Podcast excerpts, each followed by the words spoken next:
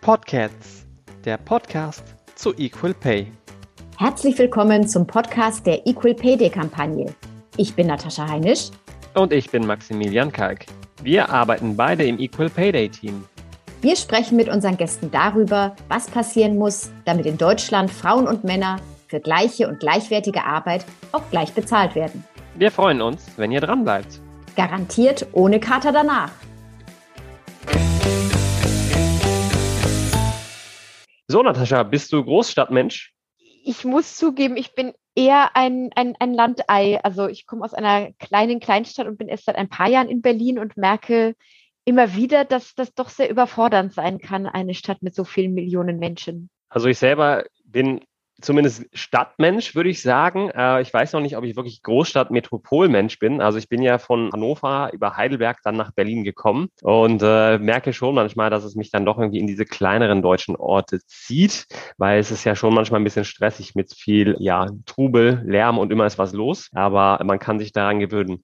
Ja, aber warum denkst du, dass du eher als Landei giltst? Hat das einfach mit deinen Wurzeln zu tun? Ja, vielleicht, man, man sagt den, den Bayern und den Franken insbesondere ja immer gerne gerne nach, dass sie sehr heimatverbunden sind und dass sie sich ungern wegbewegen von den Orten, an denen sie geboren worden sind. Vielleicht liegt es daran, du hast ja gesagt, du bist, äh, warst auch in Heidelberg, Heidelberg zum Beispiel auch wunderschön. Ich äh, habe in Bamberg studiert, das ist auch so eine ganz schöne, sage ich mal, blank geputzte Stadt, die ein bisschen ausschaut wie ein Puppenhäuschen.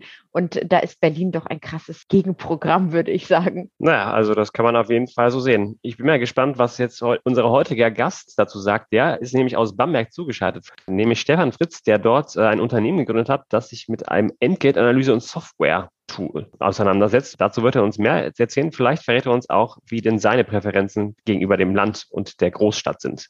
Hallo Stefan. Wir freuen uns sehr, dass du da bist. Hallo. Hallo, vielen Dank. Genau, und meine erste Frage wäre natürlich sofort, wie kommt man denn auf die Idee, Unternehmen bei der Vergütung ihrer Mitarbeiter und Mitarbeiterinnen zu unterstützen? Wie ist diese Idee geboren worden? Also als Vergütungsberater bin ich schon äh, relativ lange unterwegs. Äh, seit 20 Jahren habe ich ja schon Erfahrung auf dem Buckel und von daher kenne ich die Unternehmen äh, sehr, sehr intensiv aus ihrer Vergütungsperspektive.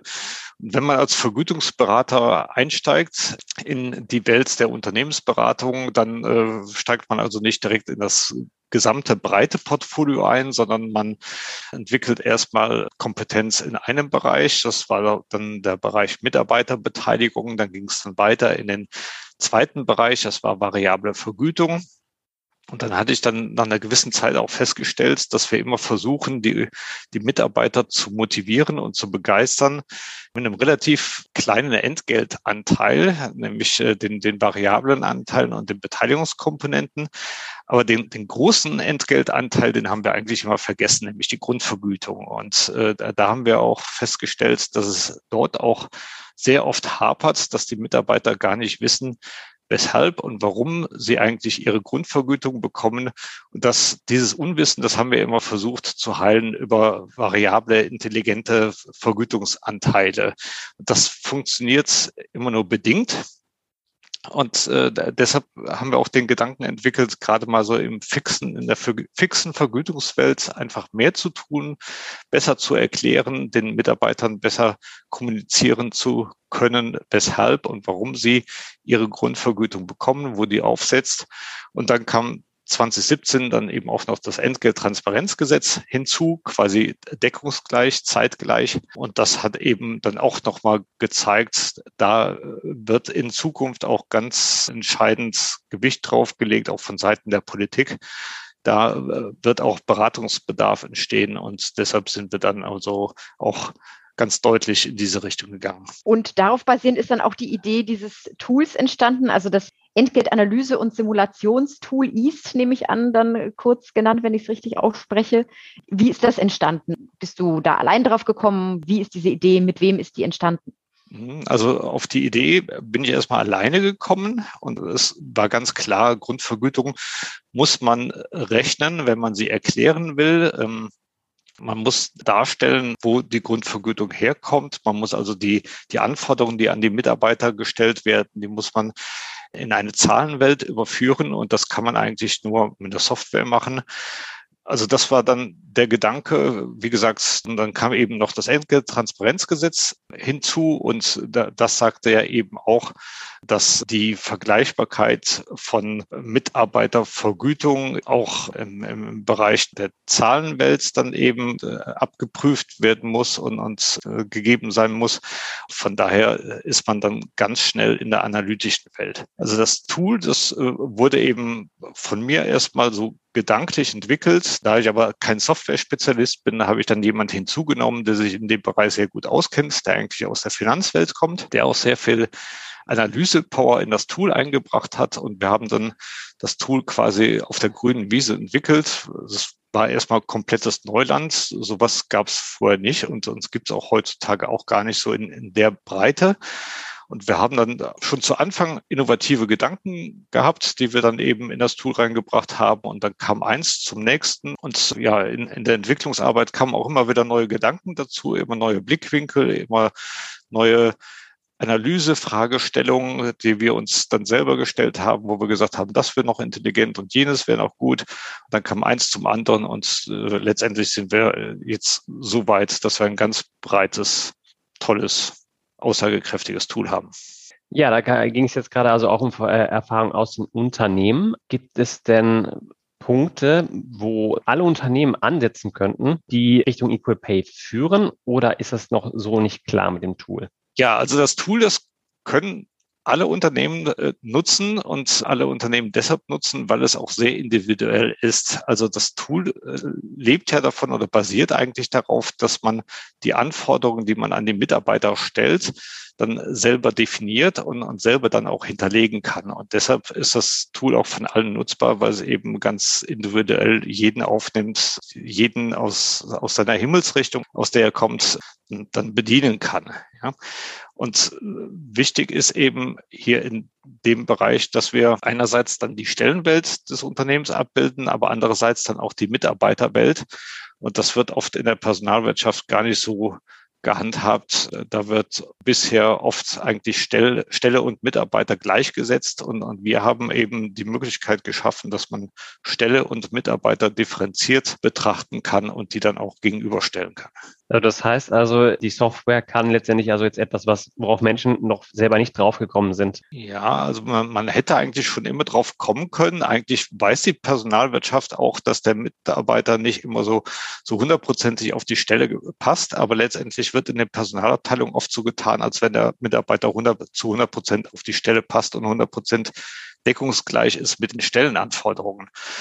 Wenn wir aber mit, mit dem Tool in die Unternehmen kommen und dann vorstellen, welchen Ansatz äh, wir praktizieren, dann wird gesagt, hey, das ist eine ganz tolle Sache. So wollten wir eigentlich auch schon immer denken und so sollte man eigentlich auch denken und so haben wir eigentlich noch nie gedacht. Und äh, jetzt können wir das prima mal differenziert voneinander berechnen und, und errechnen und haben dann auch ganz neue Möglichkeiten. Und das ist auch oft so ein, ein gewisser Aha-Effekt in den Unternehmen, dass man die Dinge auch mal auseinander bekommt. Gibt es etwas, das sich da überrascht hat oder läuft das alles so schon ein bisschen in die Richtung mit dem zusammen, was du vorher schon äh, in der Beratungstätigkeit erfahren hast? Also was mich total überrascht hatte, war zu erkennen, dass die Unternehmen in den Personalabteilungen eigentlich controlling-technisch flach aufgestellt sind, äh, quasi kaum Controlling praktizieren.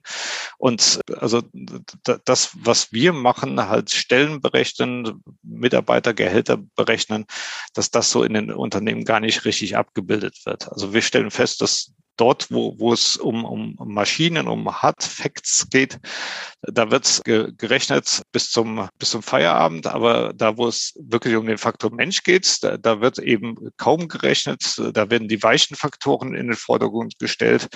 Da wird vielleicht mal so eine äh, Abwesenheitsquote berechnet, aber dann, dann hat es sich auch. Ja. Und wir haben eben mit, mit unserer Software die Möglichkeit geschaffen, sehr viel rechnen zu können, dass wir zum Beispiel Äquivalenzen berechnen entsprechenden Vollzeitäquivalenzen, Standortäquivalenzen, dass wir dann dementsprechend auch die Vergleichbarkeit, gerade gehaltstechnisch, da bewegen wir uns ja auch, darstellen können in einer sehr breiten Basis und, und damit auch die, die Gehälter vergleichen können zwischen unterschiedlichen Jobtiteln. Also dass wir zum Beispiel einen Logistiker mit einem in der Produktion, mit einem in der Verwaltung vergleichen können, eben über unsere Datengleichheit, über unsere Wertegleichheit. Ja, und damit erfüllen wir eigentlich auch genau das, was das Entgelttransparenzgesetz von den Unternehmen verlangt, nämlich die Gleichwertigkeit der Jobs darzustellen. Jetzt hast du ja einiges über die, sage ich mal, menschlichen Defizite schon gesagt. Was sind denn vielleicht die Stellen, wo es bei der Software oder bei Software allgemein noch so ein bisschen hapert, wo man, wo du sagen könntest, wenn es so ein Update gäbe, das wäre noch super? Ja, äh, also wir, wir haben jetzt so viele Updates in unserer Software gehabt, wir wollen eigentlich gar keine mehr haben. Und äh, von daher haben wir eigentlich auch so lange entwickelt, äh, bis wir gesagt haben, jetzt äh, ist das und jetzt ist die Software auch wirklich mal so äh, nutzbar, wie sie auch nutzbar sein sollte, wie wir uns das eigentlich auch vorgestellt haben. Wir haben also nach und nach immer wieder neue Fragestellungen äh, mit aufgenommen oder mit, äh, mit beantwortet. Also uns kamen immer wieder neue Fragen, die wir dann auch selber wieder beantwortet haben, wo wir gesagt haben, das wäre noch interessant zu wissen und jenes sollte man eigentlich noch erklären können und so weiter und so fort. Und, und mittlerweile sind wir also so, dass wir sagen, mehr brauchen wir nicht. Wir, wir haben ganz im Gegenteil, wir haben jetzt eigentlich äh, quasi eine, eine super professional Variante, die eigentlich so tief geht, dass sie für manche Unternehmen vielleicht wieder zu tief geht. Und deshalb wollen wir auch aus dieser professional Variante ganz in Kürze auch wieder eine Basic-Variante machen, dass wir eben auch äh, ein, ein Tool haben für die kleineren Unternehmen, die gar nicht so in die Tiefe denken wollen, wie wir das bisher gemacht haben. Das bringt mich super zu meiner nächsten Frage. Du sitzt ja jetzt in Bamberg, das ist die Stadt meines Herzens sozusagen. Die, die Unternehmen, die so zu dir kommen, sind das, sind das eher regionale, sage ich mal, kleinere, mittelständische, die ganz großen? Ist es eine bunte Mischung? Ähm, das sind eher die, die mittelständischen. Also die ganz kleinen sind es nicht und die ganz großen sind es nicht. Die ganz großen, die sind ja auch oft im Tarif gebunden und die haben auch ihre tarifliche Lösung, was die Grundvergütung anbelangt. Also von daher sagen die, wir, wir haben ja eigentlich alles vorgegeben über den Tarif, den erfüllen wir und da steht alles drin, was wir machen müssen. Die ganz kleinen, die, die stellen sich diese Frage überhaupt nicht und die im Mittelfeld, die haben schon erkannt, also wenn sie nichts tun, um ähm, positive Argumente zum Beispiel im Bereich der Arbeitgeberattraktivität Attraktivität zu erhalten, dann werden sie auch langfristig keine Fachkräfte gewinnen können oder ihre Fachkräfte, die sie gerade haben, äh, langfristig auch binden können. Also die sehen wirklich auch einen Bedarf, dass man was an der Personalfront tun muss, um den Mitarbeitern wirklich auch zu erklären, wo die Vergütung herkommt und äh, dass sie auch gerecht vergüten zwischen Mann und Frau und auch diversen. Ja, die diversen, die dürfen wir in dem Bereich ja auch nicht vergessen, obwohl sie ganz schnell mal vergessen werden. Also jetzt ist aber auch gerade so ein bisschen wieder die Sache mit Grundvergütung gefallen. Wie wird denn dann mit Boni sozusagen umgegangen? Gibt es denn da auch wieder mehr diese weichen Faktoren, die wir vorhin benannt haben, oder wird es also auch nochmal nachträglich dann wieder ein bisschen äh, härtere Faktoren dann rein, einbezogen nach einer Analyse mit dem Tool. Also unser East-Modell bedient gar keine Boni- oder leistungsorientierte Vergütung. Also wir rechnen allein im Bereich der Grundvergütung und wir rechnen auch in dem Bereich in Orientierung oder in Anlehnung an das Entgelttransparenzgesetz, das ja auch sagt, Leistungsfaktoren, persönliche Faktoren bitte außen vor lassen, sondern wirklich nur die Grundfaktoren, die Anforderungen, die an, an Mitarbeiter und Stelle gestellt werden, diesen zu berechnen. Und so, genauso machen wir das auch. Weil im, im Bereich Leistungsorientierung und Erfolgsorientierung, da gibt es andere Tools und, und da ist die Welt schon erfunden worden. Da musste die Welt nicht mehr neu erfunden werden. Die Leitungsebene dann in den Unternehmen, die anfragt, die ist dann schon ein bisschen mit dem Thema verwandt der gleichen Bezahlung und besseren Bezahlung, in dem Sinne, dass mehr Leistung kommt. Wie ticken denn die die Firmen? Ähm, ja, die, die Unternehmen, die sagen schon, wir müssen was tun, um attraktiver zu werden. Das, das ist schon wichtig, dass wir den Mitarbeitern erklären können, wie wir sie vergüten.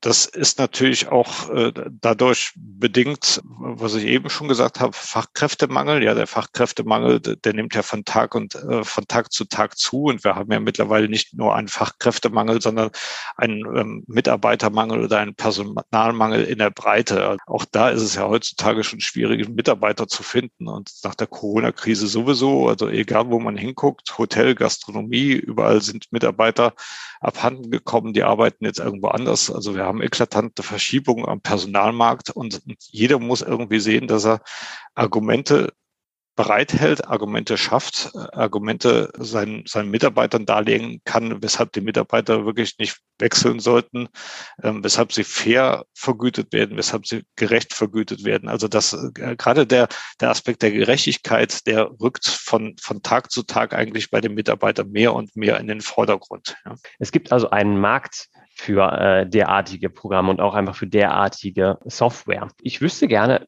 äh, aus deiner Erfahrung, ähm, warum wurde das Thema denn so lange vernachlässigt und warum wird es eigentlich noch vernachlässigt? Eine sehr gute Frage, die, die wir uns auch schon immer gestellt haben. Und äh, wir haben uns auch schon überlegt, warum kamen nicht andere schon vorher auf die Idee, dieses, dieses Tool in einer derartigen Art und Weise zu entwickeln. Also ich kann mir das nur so vorstellen und äh, da, da, das ist eigentlich auch mein Eindruck mit den, den äh, Leitungsebenen in den Unternehmen und entweder Geschäftsführung oder Personalabteilung, dass der Handlungsdruck einfach zwar schon besteht, aber doch noch nicht so hoch ist, dass man sich wirklich letztendlich schon bewegt hat. Ja, also Handlungsdruck heißt ja einerseits der, der, der Fachkräfte oder der Personalmangel, äh, Handlungsdruck, aber andererseits fehlt es vielleicht auch ein bisschen an dem juristischen Handlungsdruck, dass wir gar nicht genug Umsetzungsnotwendigkeit innerhalb des Entgelttransparenzgesetzes haben. Also wenn man so mit den Personalabteilungen spricht, dann äh, hört man auch oft, gerade bei den größeren mittelständischen Unternehmen, dass es so viele Anfragen nach Entgeltgleichheit auch gar nicht gibt, dass die Mitarbeiter sich da zurückhalten, dass sich auch die Betriebsräte zurückhalten und, und ihre Mitarbeiter da auch nicht jetzt mal losschicken, uns neugierig machen auf die Antwort nach der Frage, werden sie gleich vergütet? Also vielleicht hat man als Betriebsrat da auch die eine oder andere Angst, dass man vielleicht da auch schlafende Hunde weckt ich weiß nicht genau, wo es, wo es herkommt, aber letztendlich denke ich mal, dass die derzeitige Bundesregierung auch darauf hinarbeitet, dass das Thema Entgeltgerechtigkeit noch stärker in den Fokus rückt und äh, demnach der juristische Handlungsdruck dann auch ein bisschen steigt. Nämlich dann, wenn in den Unternehmen oder den Unternehmen auch letztendlich Strafen drohen und wenn sie auch letztendlich dann äh, vor Gericht erscheinen müssen, dann, äh, dann bewegt man sich. Also deiner Meinung nach braucht es einen gewissen Druck von Gesetzes wegen her, bevor die Unternehmen aktiv werden? Ich glaube leider Gottes ja, weil die Unternehmen, die machen gerne das weiter, was sie bisher gemacht haben, gerade weil neue Vergütung hat ja nicht unbedingt was mit Steigerung der Produktivität zu tun. Neue Vergütung kann ja eventuell auch eher dazu führen, dass man dann höhere Kosten hat und, und da weiß man ja letztendlich auch gar nicht, wo man dann am Ende aller Tage dann landet. Also manchmal ist es, glaube ich, in den Unternehmen oder Unternehmen tendieren manchmal auch dazu, dass sie, wenn sie nicht enormen Handlungs Druck haben, juristischen Handlungsdruck, dass sie dann lieber gar nichts machen. Ja, also das kennt man ja auch aus dem Steuerrecht. Wenn dann nicht irgendwelche Steuerstrafen drohen oder wie auch immer, dann macht man vielleicht das weiter, was, was man bisher gemacht hatte. Und genau so ist es eigentlich auch im Personalwirtschaftlichen. Ja, das hatten wir jetzt schon in, in einigen Gesprächen, dass es so zu sein scheint, wenn man nicht auf die Finger bekommt, dann macht man halt weiter wie bisher. Und es wäre schön, wenn man von selber sagt, ach, man könnte ja was verbessern, aber dass es eben oft leider so ist, wenn es keine Strafe gibt, dann wird eben leider doch nichts gemacht. Was für Rückmeldungen bekommst du denn von den Unternehmen, die dann diesen Weg gegangen sind, wenn man vielleicht ein paar Jahre später, wenn du wieder von denen hörst, was sagen die über die Mitarbeiterinnen zum Beispiel, deren Zufriedenheit oder was für Rückmeldungen allgemein bekommst du so, nachdem die Änderung umgesetzt wurde? Ja, eigentlich sehr positive Rückmeldung. Also eine große Freude, dass man sich die Arbeit, dass, dass man sich der Arbeit gewidmet hat und, und dass man das Projekt eben auch durchgezogen hat. Also wir haben ja auch nicht nur das Thema Vergütungs Gerechtigkeit auf dem Schirm oder dann im Tool, sondern wir, wir haben ja gleichzeitig auch einen hohen Analysegrad oder eine sehr hohe, einen sehr hohen Erkenntnisgrad, dass oftmals wissen die Unternehmen, dass es irgendwo hakt und irgendwo auch die Vergütung in, in einer äh, irgendwo unsystematisch ist, irgendwo ihre Schwächen hat, aber man kann nicht genau festmachen, wo diese Schwächen stecken. Ja, und, und diese Schwächen, die können wir einfach aufzeigen und dadurch, dass wir diese Schwächen dann beseitigen, sagt man, okay, jetzt läuft es bei uns einfach vergütungstechnisch viel reibungsloser durch. Wir haben, wir können auch selber viel besser schlafen. Wir haben insgesamt eine Systematik im horizontalen, im vertikalen, zwischen den Männern, zwischen den Frauen. Äh, insgesamt stimmt es jetzt und, und das können wir auch nach außen hin kommunizieren und das ist einfach eine tolle Sache. Gibt es denn also dann noch ein äh, persönliches Highlight von einer Rückmeldung dazu, an die du dich jetzt erinnerst und einfach mal teilen würdest mit den äh, Zuhörerinnen und Zuhörern? Ja, also ein ganz tolles Highlight quasi aus dem letzten Jahr. Da haben wir ein Unternehmen 100 Mitarbeiter begleitet, einen Dienstleister, die, wie, wie ich eben schon gesagt habe, wir bewerten einerseits die Stellen und andererseits die Mitarbeiter und das dann zum Beispiel auf einer Punkteskala, damit wir es eben auch analytisch darstellen können und haben dann eben die Stellen vom Unternehmen bewerten lassen und die Mitarbeiter und das auf einer Skala bis zu acht Punkten hinaus und dann hatte das Unternehmen also oder kam das Unternehmen zu dem Ergebnis, dass die Stellen sich in einem auf einem Niveaubereich von, von vier bis acht bewegten. Also vier ist schon relativ hoch. Ja, also es gab eigentlich keine Stellen, die da drunter lagen. Das heißt also, man sagt letztendlich von der Aussage her, wir haben da schon sehr qualifizierte Jobs anzubieten, unseren Mitarbeitern anzubieten, aber andererseits auf der Mitarbeiterbewertung bewegte man sich so im Bereich von eins bis sieben. Ja, das heißt also, man hatte von, von eins bis vier quasi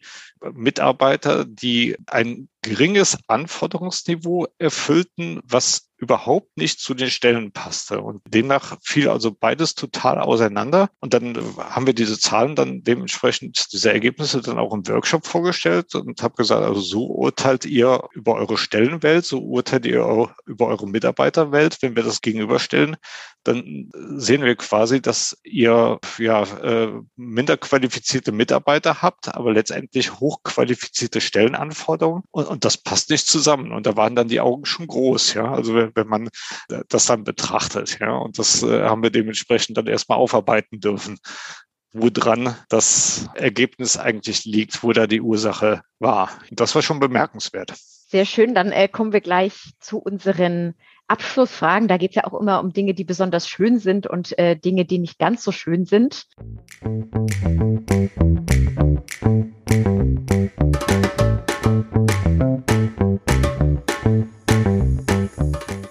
Was bringt dich aktuell zum Fauchen? Und was bringt dich zum Schnurren? Beim Thema Equal Pay.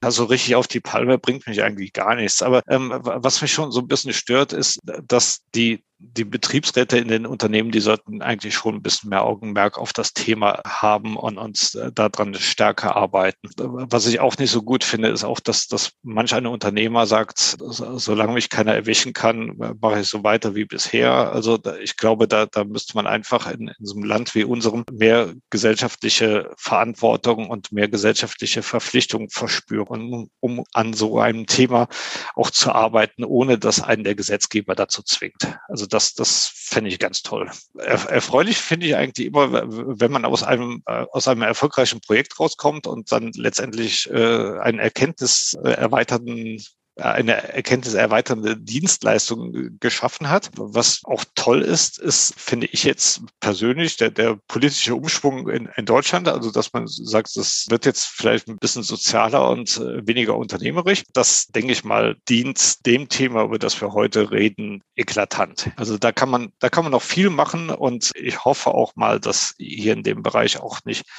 nur geredet, sondern auch gemacht wird. Ja, in diesem Sinne bitten wir natürlich alle Zuhörerinnen und Zuhörer auch wirklich etwas für das Thema zu machen. Denn es ist immer noch etwas notwendig, aber es ist natürlich auch in unserer aller Hand. Ich sage erst einmal Danke an Stefan Fritz. Wenn ihr Fragen habt, schickt uns sie an info@equalpayday.de. Folgt uns auf Social Media. Ihr findet uns unter dem Hashtag EPD und hört mal wieder rein. Bis zum nächsten Mal. vielen Dank auch von mir. Trinkst bei nächster Gelegenheit bitte ein Schlenkerler oder U für mich mit. Und viele Grüße nach Bamberg. Vielen Dank. Wird gemacht mit dem Bier hier.